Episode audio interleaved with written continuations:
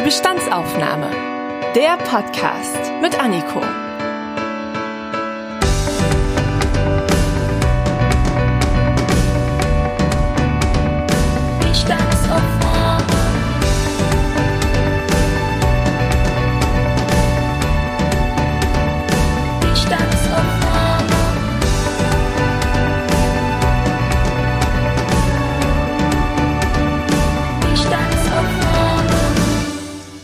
Und herzlich willkommen zu einer neuen Bestandsaufnahme. Es ist mal wieder soweit. Schön, dass ihr wieder mit dabei seid. Bevor wir mit der neuen Folge loslegen, kennt ihr eigentlich schon den Instagram-Account der Bestandsaufnahme? Seit dieser Staffel gibt es dort jeweils sechs Posts zu jeder Folge mit ausführlichen Informationen, wo ihr noch mal ein bisschen mehr erfahrt zu dem Thema und auch Quellen über die besprochenen Inhalte hinaus. Ich erkläre euch da zum Beispiel Begriffe, die in der Folge gefallen sind. Es gibt aber auch Tipps, um selbst aktiv zu werden. Und zu jedem Gast oder jeder Gästin gibt es auch ein Foto, damit ihr auch mein Gesicht mit der Stimme verbinden könnt. Außerdem bereite ich einen Selbsttest vor, der in der Instagram Story zu sehen ist, jeden zweiten Samstag, passend zur aktuellen Folge, wo wir dann mal so eine kleine Bestandsaufnahme machen zu euren Ansichten und euren Erfahrungen. Das ist eine super Chance, um zu sehen, welche Haltung die Podcast-Community eigentlich hat. Natürlich ist das alles anonym, und gleich danach folgt dann das Sonntagsquiz, in dem ich nochmal so ein paar Fakten genauer unter die Lupe nehme und ihr euer Wissen testen könnt. Natürlich mit ausführlicher Auflösung. Es lohnt sich also, schaut mal vorbei, auch wenn ihr Kommentare, Kritik, Feedback dalassen wollt unter dem Post oder in einer Direktnachricht an mich. So, und jetzt würde ich sagen, legen wir mal los mit der neuen Bestandsaufnahme. Ich weiß ja nicht, wie es euch geht. Ich würde mich selbst niemals als Sportexpertin bezeichnen. Ich schaue schon mal Fußball, dann meistens aber nur zur WM. Ich verfolge Olympia, aber auch nur die Auftaktveranstaltung, wenn ich jetzt ehrlich bin. Und wenn man mir einen Namen nennen würde von SportlerInnen, ich könnte wahrscheinlich nicht mehr so genau sagen, welchen Leistungssport die da betreiben. Trotzdem fällt mir eine Sache immer wieder auf, wenn es um Sport geht in den Medien, dann geht es meistens um Männer. Da geht es dann um den Trainer der Fußballnationalmannschaft oder um Gewinne von Leichtathleten oder spannende Kämpfe von Boxern zum Beispiel. Da frage ich mich jetzt natürlich, wo sind denn eigentlich die ganzen weiblichen Topsportler? Ist das vielleicht auch nur meine persönliche Wahrnehmung? Das möchte ich heute herausfinden und spreche mit meinem Gast Sebastian Theuner. Er studiert Politikwissenschaften und hat sich in seiner Bachelorarbeit mit der medialen Darstellung von Weiblichkeit und Männlichkeit speziell im Fußball beschäftigt. Hallo Sebastian, schön, dass du heute da bist. Hallo Anniko. Starten wir doch direkt mit der Frage aller Fragen. Werden Weiblichkeit und Männlichkeit im Fußball unterschiedlich dargestellt in den Medien? Was hat denn deine Arbeit ergeben? Ja und nein, würde ich sagen. Also grundsätzlich, ähm, ja, konnte ich auf beiden Seiten irgendwie Stereotype ähm, Darstellungen ähm, feststellen und das, das gilt also für beide Seiten auf der anderen Seite schon auch, auch feststellen können, dass, dass gerade im Frauenfußball das, äh, die, die Darstellung sich grundsätzlich schon voneinander unterscheidet, wenn man, wenn man Frauenfußball und Männerfußball hernimmt. Und ähm, man doch an der medialen Darstellung eben auch sieht, dass der Männerfußball die Norm ist. Und ähm, mein Eindruck auf jeden Fall war, dass die mediale Darstellung auch seinen Anteil daran hat. Aber warum ist denn das so? Warum wird denn da so unterschieden? Hm. Ja, das ist eine gute Frage. Ich habe das in meiner Arbeit so ein bisschen mit einem ähm, theoretischen Kontext auch unterlegt, ähm, habe mich da um ja, eine soziologische Theorie an der, an der Theorie der hegemonialen Männlichkeit als, als meinen theoretischen Unterbau gewählt, der so ein bisschen die gesellschaftliche, quasi den, das Ungleichgewicht im Verhältnis Männer-Frauen so ein bisschen beschreibt und auch darlegt, woran man eben sieht, ähm, Männer kommt grundsätzlich in der Gesellschaft ja auch viel mehr Teilhabe an, an vielen Dingen zu und im, im Sport und im Fußball ist es eben nicht anders. Ganz praktisch gesehen hat es auch einen historischen Hintergrund. Frauenfußball war zum, Beispiel lange Zeit auch hier in Deutschland verboten. Also es war ähm, Mitte des 20. Jahrhunderts hat der DFB eine Zeit lang mal den, den Frauenfußball tatsächlich verboten gehabt. Und insofern war das auch ein institutionelles ähm, Problem und was ich gleichzeitig auch glaube, dass es ein, ein, Punkt ist natürlich, dass viele Sportredaktionen vor allem ähm, auch nicht paritätisch besetzt sind. Also dass da ein ganz großer, das ist meine Arbeit zwar gar nicht so hervorgehoben, aber dass da vor allem Männer oder so gefühlt so 98 Prozent Männer in den Sportredaktionen sitzen, auch da viele Vorurteile natürlich herrschen und insofern der Frauenfußball oder der Frauen, von, von Frauen gespielte Fußball ähm, doch eher am Rand einfach bleibt. Jetzt hast du gerade gesagt, dass der Frauenfußball eine Zeit lang richtig verboten war. Woran lag denn das? Weißt du das? Ja, es ist ganz interessant. Das ist auch einer der Punkte, der mich ähm, ja fast schon so ein bisschen erschreckt hat bei der Recherche, ähm, auch wenn ich da vorher schon so ein bisschen Bescheid wusste. Also es war aber tatsächlich so, dass da ja vor allem ist oder medizinische, ästhetische Gründe als ähm, als Grund genannt wurde, von wegen, dass, dass Frauen eben nicht fürs Fußballspielen aufgrund ihrer Körper geeignet sind, weil es ein, ein zu, zu harter Sport irgendwie ist und sie das nicht aushalten in dem Sinne und, und einfach gesagt wurde. Und natürlich auch hier irgendwie ein, ein institutionelles Ding in den Entscheidungen, in den entscheidenden Positionen äh, Männer sitzen und, und die von diesen ähm, ja, Standpunkten sehr überzeugt waren. Also es war einfach so dieses, dieses gesellschaftliche Bild, ähm, Frauen sind für den Fußballsport nicht geeignet. Für, für andere Sportarten hat es genauso gegolten. Auch das war so ein bisschen ähm, Thema in der, in der Arbeit, dass man das bei, bei anderen Sportarten genauso feststellen kann. Es ist also nicht nur in dem Sinne ein Problem des Fußballs, ähm, sondern Frauen waren auch ähm, von vielen anderen Sportarten lange, lange Zeit ausgeschlossen. Jetzt ist es ja Fakt, dass Frauen und Männer unterschiedlich dargestellt werden in den Medien. Hast du da ein paar Beispiele auch für die ZuhörerInnen? Wie werden denn Männer beschrieben und wie werden Frauen beschrieben oder unterschiedlich in den Fokus gerückt?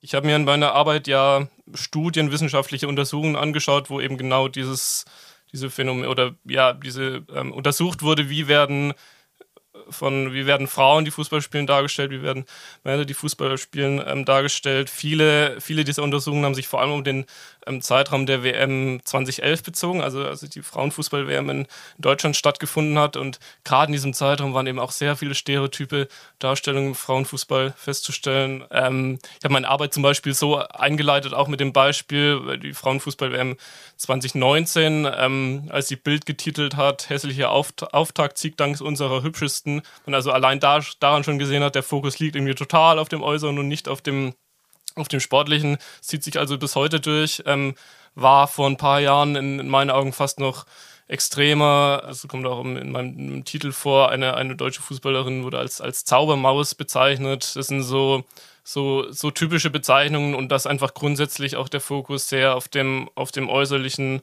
ähm, viel lag, wo ich mich dann auch gefragt habe, wenn man sich das mal vorstellt, das Ganze auf die Männer anwendet und sich vorstellt, nach, nach, einem, nach einem Deutschlandsieg der Männer kommt irgendwie die Starkzeile irgendwie mal angenommen, äh, Mats Hummels köpft das entscheidende Tor und dann ist die Schlagzeile, unser Schönling köpft uns zum Sieg, das kann sich keiner vorstellen. Und bei den Frauen scheint das aber irgendwie normal oder es, es fällt natürlich schon auf, aber wird in dem Sinne gar nicht so krass hinterfragt vielleicht. Ähm, und das ist auf jeden Fall so ein bisschen das, die Problematik, die, glaube ich, aufgezeigt werden konnte. Also das heißt, dass die Männer als, als die starken, als die erfolgreichen Gewinner dargestellt werden und die Frauen werden dann vor allem eingeordnet als die Schönen, ist das richtig? Ja, kann man schon so sagen, genau. Deswegen ähm, kann man durchaus auch die, die Darstellung des, des Männerfußballs kritisieren, wobei man im Großen und Ganzen schon sagen kann, dass da, dass der Fokus grundsätzlich stärker auf den Sport gerichtet ist, auf jeden Fall bei den Männern. Aber ich habe mir auch den, den von Männern gespielten Fußball genauer angeschaut und auch da war eben festzustellen, dass, dass scheinbar auch in den Medien so ein gewisses Idealbild von Männlichkeit vorherrscht, dass heterosexuellen, starken, äh, ja, kameradschaftlichen Helden so ein bisschen der eben, ähm, ja, der dieses, dieses Bild des, des starken Mannes so ein bisschen verkörpert und für, für Erfolg steht und auch da, auch hier wieder der, ähm, der theoretische Bezug auf den Begriff der hegemonialen Männlichkeit, ähm, der im Übrigen auch viele andere Männlichkeiten ausschließt. Und wie man sich vorstellen kann, im Fußball sind ganz viele Formen von Männlichkeit irgendwie auch vertreten. Dadurch, dass aber genau dieses, dieses Bild, dieses, ähm, wie gesagt, des starken, erfolgreichen Mannes so ein bisschen doch ähm, herausgestellt wird, spielt zum Beispiel auch Homosexualität in der Darstellung so gut wie keine Rolle. Jetzt ist dieser Begriff von hegemonialer Männlichkeit so oft gefallen. Sag doch noch mal ein paar Sätze dazu. Was ist denn das eigentlich? Was bedeutet das? Wie gesagt, ein theoretisches Konzept entwickelt von der äh, Soziologin Connell, eine australische Soziologin. Und ja, wie gesagt, soll so ein bisschen die, die oder beschreibt die, die Unterordnung grundsätzlich in der Gesellschaft der dem, der, der Frau, dem Mann gegenüber und ist aber auch bezogen auf, auf Männlichkeit an sich nochmal, macht da auch nochmal viele Abstufungen. Deswegen auch denn ein passender Bezug zum Fußball. Also das, äh, dieser Begriff beschreibt eben auch, wie eine bestimmte Form von Männlichkeit irgendwie hervorgehoben wird. Und äh, wie gesagt, und zwar das Bild des, des heterosexuellen starken Mannes irgendwie und viele andere Männlichkeitsformen, wie zum Beispiel schwarze Männer oder ähm, homosexuelle Männer werden eben passen, passen da nicht rein und werden dementsprechend untergeordnet. Gleichzeitig gibt es hier auch wieder das Prinzip der, der Komplizenschaft, was also ganz interessant ist, weil, weil, wie man sich vorstellen kann, ganz viele Männer passen eben nicht in dieses, in diesem Idealbild, profitieren aber gleichzeitig trotzdem von, von der hegemonialen Männlichkeit, weil sie immer noch über der Frau stehen, wenn man nach diesem, nach diesem ähm, theoretischen Konzept ähm, geht und insofern lässt sich vielleicht auch wieder von, diesem, äh, von dieser Sichtweise aus ein bisschen die, die unterschiedliche Darstellung im, im Männer- und im Frauenfußball nachvollziehen. Jetzt ist Fußball sehr männlich konnotiert. Ist das eigentlich ein deutsches Problem oder ist das überall auf der Welt so? Nee, nicht unbedingt. Also würde ich nicht so sagen. Es gibt Länder, wo der Frauenfußball tatsächlich stärker im Fokus steht als, als in Deutschland. Das ist zum Beispiel in den USA der Fall wo Frauenfußball wirklich deutlich populärer ist, was aber nicht unbedingt dazu führt, dass, dass er medial jetzt direkt besser dargestellt oder fortschrittlicher dargestellt wird. Dafür gibt es da auch ähm, außerdem oder es gibt da auch äh, Unterschiede in ganz anderen Bereichen. Also ganz grundsätzlich würde ich nicht sagen, dass es ein typisch deutsches Problem ist. Ähm, ich habe mir auch in meiner in meiner, in meiner Arbeit Studien wirklich aus allen möglichen Ländern angeschaut. Da war, da war Neuseeland dabei, da war Rumänien dabei, ja, kamen, kamen auch, auch äh, wirklich andere Länder vor, wo dann auch gesagt hat, es ist kein typisch deutsches Problem in dem Sinne. Ich würde sogar sagen, dass der Frauenfußball institutionell gesehen ähm, weiter ist hier in Deutschland als in vielen anderen Ländern, also schon eine, eine deutlich äh, größere Rolle sogar spielt, aber die mediale Darstellung trotzdem noch zu, zu wünschen lässt in vielen Punkten. Gut, also das Problem beschäftigt uns überall auf der Welt. Jetzt mögen wir vielleicht ein bisschen weiter sein in Deutschland, trotzdem ist es ja noch nicht gelöst. Was ich mich jetzt frage, wir konsumieren ja alle auf der Welt Medien, also in den unterschiedlichsten Formen. Ob das nun Sportsendungen sind, Live-Ticker, egal wie, wir kriegen es ja irgendwie mit, selbst wenn es nur beim Bäcker die Zeitungsauslage ist. Hast du in deiner Arbeit auch rausbekommen, wie die KonsumentInnen das aufnehmen und wie das vielleicht auch ihr Bild beeinflusst von weiblichen und männlichem Leistungssport? Also das ist ja so ein bisschen der, der entscheidende Punkt an der ganzen Sache. Was, was macht es eigentlich mit den Leuten, die das sehen, lesen? Und ja, ich habe mir natürlich vor allem angeguckt, was, wie, wie ist die Darstellung. Aber ähm, ja, ich glaube, daraus lässt sich auch ganz automatisch ein Stück weit Schlussfolgern, wenn die Leute nichts über ein bestimmtes Thema lesen, hören, sehen, dann, dann taucht es in deren, in deren Wahrnehmung auch nicht auf. Und insofern kann sich auch kein, kein Interesse ja ein Stück weit auch, auch entwickeln. Also zumindest in meinen Augen hat die mediale Darstellung auf jeden Fall einen wichtigen Anteil dran, dass auch irgendwie Interesse erstmal entsteht, weil man zum Beispiel auch aus, aus vielen Sportredaktionen irgendwie dann hört, wo eben dann, wie, wie eben schon erwähnt, äh, sehr stark von Männern besitzt, äh, besetzt, dann irgendwie der Überzeugung sind, ja, für Frauenfußball interessiert sich sowieso äh, niemand. Und natürlich ist es momentan so und wird sicherlich auch noch eine Weile so bleiben, dass das, dass das Interesse am von Frauen gespielten Fußball ist ungleich geringer als als am, am von, von Männern gespielten Fußball. Trotzdem haben die Medien hier, glaube ich, ein, ja, kommt irgendwie auch eine, eine Verantwortung, eine Aufgabe zu, da sozusagen an einem, an einem Wandel ähm, mitzuwirken. Letztendlich geht es hier um die gleiche Sportart und wie schon gesagt, also wirklich ähm, konkret auf deine Frage nochmal, was irgendwie nicht gezeigt wird, kann auch nicht wahrgenommen werden. Hast du denn auch das Gefühl, dass dieses Problem jetzt langsam aufbricht und sich etwas tut? Oder ist das etwas, was wir von Jahr zu Jahr mitziehen und einfach nicht daraus lernen? Ähm, doch, ich glaube schon, dass da was passiert, wenn auch, wie es in so vielen Bereichen und Entwicklungen ja oft ist, sehr langsam. Trotzdem hat meine Arbeit so ein bisschen gezeigt, gerade um die WM 2019, da war also die, die Frauenfußball-WM in Frankreich, ähm, da habe ich persönlich damals auch schon wahrgenommen, dass irgendwie Themen äh, stärker in den Fokus rücken, in den medialen Fokus rund um den Frauenfußball, die zum Beispiel so, so Themen ansprechen wie ungleich, äh, ungleiche Bezahlung. Also da ist die US-Frauen, die, die erfolgreichste Frauenfußballmannschaft der Welt, die später auch Weltmeisterin geworden sind, haben zum Beispiel den eigenen Verband verklagt, weil sie also deutlich weniger verdienen als die Männer, sportlich aber viel erfolgreicher sind. Dadurch, dass sowas medial eben auch aufbereitet wurde, ja, ist es in meinen Augen ein erster wichtiger Schritt, weil es ja auch ein bisschen darum geht, erstmal auf die Ungleichheit ja, hinzuweisen und ähm, dass grundsätzlich man verstärkt darauf achten muss, dass irgendwie der Sport einfach im Fokus steht und das letztendlich das ist, worum es geht ja, ich glaube, das äh, wird weiterhin auch eine Aufgabe bleiben und sehe da aber über die Jahre ähm, waren, waren da schon leichte Fortschritte festzustellen, das würde ich schon sagen. Jetzt musst du aber auch mal erzählen, wieso hast du dich denn überhaupt entschieden? Wie bist du auf dieses Thema gekommen für deine Bachelorarbeit? Das ist ja jetzt wahrscheinlich nichts, was irgendwie jeder Zweite nimmt. Ja, ist richtig. Also es kam, glaube ich, vor allem aus, aus persönlichem Interesse irgendwie, dass ich ähm, zum einen sehr sportinteressiert bin, irgendwie gerade auch Fußball so meine, meine Sportart so ein bisschen ist, die ich irgendwie seit, ähm, seit dem Kindheitsalter äh, verfolge. Ja, zum anderen auch mein, mein also so ein Zusammenspiel dann mit, mit, mit meinem Interesse eben auch für durch mein Studium auf äh, gesellschaftliche Themen und natürlich auch aus, aus journalistischem Interesse, weil das so ein, später mal in, in, die Richtung irgendwie möchte und es für mich so ein bisschen gezeigt hat, auch ähm, oder so, so, äh, so gesehen auch ein, ein Lernaspekt irgendwie ein Stück weit war, wie, wo sind denn da Probleme in der medialen Darstellung, auf was kann man denn achten? Und ja, aus diesem, aus diesem vielfältigen Interesse, sage ich mal, hat sich das eigentlich ergeben.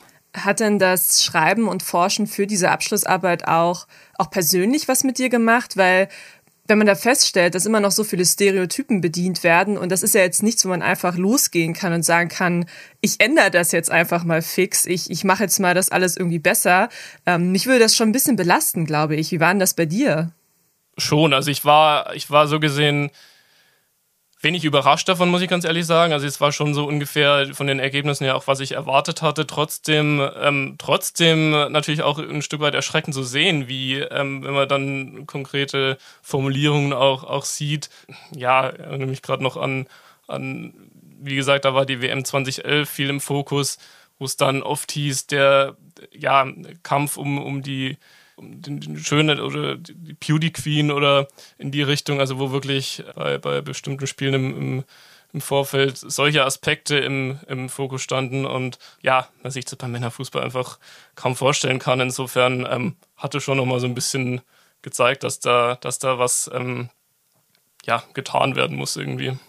Aus eigener Erfahrung weiß ich, dass man ja schon eine Weile an so einer Bachelorarbeit schreibt. Es ist ja jetzt nicht so, als würde man irgendwie eine Woche Bücher lesen und in zwei Tagen das Ding runterschreiben. Und bei mir ist das bis heute noch so. Ich habe auch eine, eine wissenschaftliche Arbeit geschrieben und habe dann noch so Momente, an die kann ich mich bis heute erinnern. Da habe ich bestimmte Sachen gelesen oder etwas festgestellt oder einen Vergleich gezogen. Und das geht mir nicht mehr aus dem Kopf, weil das irgendwie dann so eine krasse Erkenntnis war, dass das irgendwie immer noch bei mir ist und mich würde jetzt mal interessieren, ob du auch so einen Moment hattest, wo du vielleicht eine Studie gelesen hast oder ähm, eine Schlagzeile untersucht hast, an die du dich heute noch erinnern kannst. Gibt es da so einen Moment? Puh, schwierig zu sagen, kann ich jetzt so gar nicht sagen. Also ich glaube, so ein bisschen um das Positive hervorzuheben, was ja auch wichtig ist, glaube ich, ja, ich tatsächlich ähm, gemerkt, nach all dem, nach all diesen negativen Darstellungen, mit denen ich mich ja viel beschäftigt hatte, in, die in die vergangene Jahre auch zurückgehen, waren, waren die ähm, die äh, ja, Berichte über die, die aktuelle Entwicklung dann auch so ein bisschen, ähm, was so ein bisschen Hoffnung gemacht hat, sage ich mal, was dann, glaube ich, auch, ja, keine Ahnung, in Erinnerung bleibt so ein Stück weit. Genau, und gleichzeitig natürlich aber auch diese, diese krasse Diskrepanz ähm, und, und vor allem auch ähm, zu merken, wie sehr auch gerade um die, äh, die WM 2011 ähm, darauf hingewirkt wurde, beim von Frauen gespielten Fußball Stereotype zu durchbrechen oder eigentliche ähm, Vorstellungen vom Frauenfußball zu durchbrechen, indem man neue Stereotype hergestellt hat, indem man nämlich versucht hat, Frauen, äh, die Fußball spielen, die oft so als Mannsfiber verschrien waren, irgendwie klischeemäßig. Ähm, und äh, ja, genau diese Vorurteile von wegen Frauen können gar nicht Fußball spielen oder sehen sind alle lesbisch, so, das sind ja diese, diese Vorurteile, die es ja oft gab, ähm, aufzubrechen, dadurch, dass man Frauen, äh, die Fußballer besonders feminin, attraktiv, sexy dargestellt hat. Ähm, und genau das ja neue Stereotype verursacht hat, das war also auch so ein Punkt, der, der doch sehr stark in Erinnerung geblieben ist irgendwie. Wie weit ist denn da auch die Forschung? Du wirst ja sicher bei deiner Arbeit gemerkt haben, ob da viel oder wenig Fachliteratur vorhanden ist. Welche Erfahrung hast du gesammelt und was ist deine Meinung? Muss da noch mehr passieren oder ist das Gebiet schon gut abgedeckt? Grundsätzlich auf jeden Fall. Also ich habe mich natürlich auch mit, mit äh, nicht nur, also hauptsächlich mit Fußball beschäftigt, aber auch so ein bisschen ähm, grundsätzlich mit dem Sport die Forschung gibt da schon einiges her. Ich glaube, bezogen auf mein Thema ist es ganz wichtig, dass, dass die Forschung weitergeht. Also, dass es gerade, dass gerade die, die Phänomene so ein bisschen, ähm, was ich beschrieben habe, dass wissenschaftlich, äh, ja, dem, dem nachgegangen wird, ob denn dieser Wandel tatsächlich äh, stattfindet in, in, der, in der jüngsten Zeit, so ein bisschen in der, in der Darstellung vom, von Frauen gespielten Fußball gerade. Und ansonsten ist es ein schon ein, ein Randthema irgendwo in der, in der Soziologie, das glaube ich schon. Nichts, was jetzt irgendwie total im Fokus steht, aber doch ein, in meinen Augen ein, ein wichtiger Aspekt, der, der durchaus äh, Beachtung verdient und auch ähm, ja, große gesellschaftliche Bedeutung irgendwo hat. Große Frage, die du jetzt wahrscheinlich nicht in aller Gänze beantworten kannst, aber was kann man denn dagegen tun, damit Fußball nicht mehr als eine männliche Sportart wahrgenommen wird? Also wenn wir uns die Medien anschauen, was können die Medien tun? Ähm, ganz wichtig ist natürlich auch, wir haben jetzt viel über die Darstellung gesprochen, wie werden denn ähm, Männer und Frauen, die Fußball spielen, dargestellt? Es geht natürlich auch um die, um die, ähm, wie häufig wird berichtet. Das habe ich mir selber mit dem, mit dem Aspekt habe ich mich persönlich auch nicht beschäftigt. Man muss natürlich auch ganz klar sagen, dass ähm, unabhängig von der Darstellung, der Art der Darstellung, viel häufiger über Männer Fußball berichtet wird als über Frauenfußball. Und, und äh, der von Frauen gespielte Fußball oft irgendwie an auf der, auf der Sportseite oder im Sport halt, wenn überhaupt ein, ein, ein Rand, ein, am Rand steht in der, in der Zeile. Und erstmal, glaube ich, muss man dem irgendwo mehr, mehr Platz einräumen und dann weiterhin darauf achten, dass, dass einfach das man auf den Sport fokussiert bleibt. Ich glaube, das ist so das Entscheidende, worum es auch beim, beim von Männern gespielten Fußball gehen sollte. Viel auch darum geht. Aber muss sich da nicht auch irgendwas in den Redaktionen verändern, damit das irgendwie diverser wird? Exakt. Ich glaube, das ist genau, wo, was, was eben auch noch wichtig ist, ähm, dass eben sobald auch, auch Redaktionen diverser besetzt sind, ist da auch viel mehr Raum, viel mehr Möglichkeit irgendwie, ähm, dass, dass der, der von Frank gespielte Fußball mehr in den medialen Fokus rückt ich glaube, das wäre auf jeden Fall auch ein wichtiger Schlüssel. Gut, das heißt also, dass du in den nächsten Jahren wahrscheinlich auch zu einem großen Experten für Frauenfußball werden wirst, oder Sebastian? Werden wir schauen. Also ich glaube, ich äh, kann sagen, dass ich mich grundsätzlich dafür interessiere und werde äh, mich bemühen, dass ich das auf jeden Fall immer im Fokus habe. Ja, vielen Dank, dass du dir heute die Zeit genommen hast und die Ergebnisse deiner Arbeit mit uns geteilt hast. Das hat wieder so ein bisschen wachgerüttelt, fand ich. Das war ein wichtiger Einblick in die leider immer noch vorherrschende Ungerechtigkeit zwischen den Geschlechtern. Ich hoffe, dass auch ihr einiges mitnehmen konntet aus diesem Gespräch. Was für Erfahrungen habt ihr denn gesammelt? Seid ihr selbst Frauen, die im Leistungssport unterwegs sind oder auch im Hobbybereich und habt ihr Erfahrungen mit medialer Darstellung gesammelt? Oder sagt ihr sogar Leistungssport von Frauen, das spielt eine ganz große Rolle in eurem Alltag und ihr habt den Eindruck, das ist einfach nur eine Frage der Bubble, mit der man sich umgibt.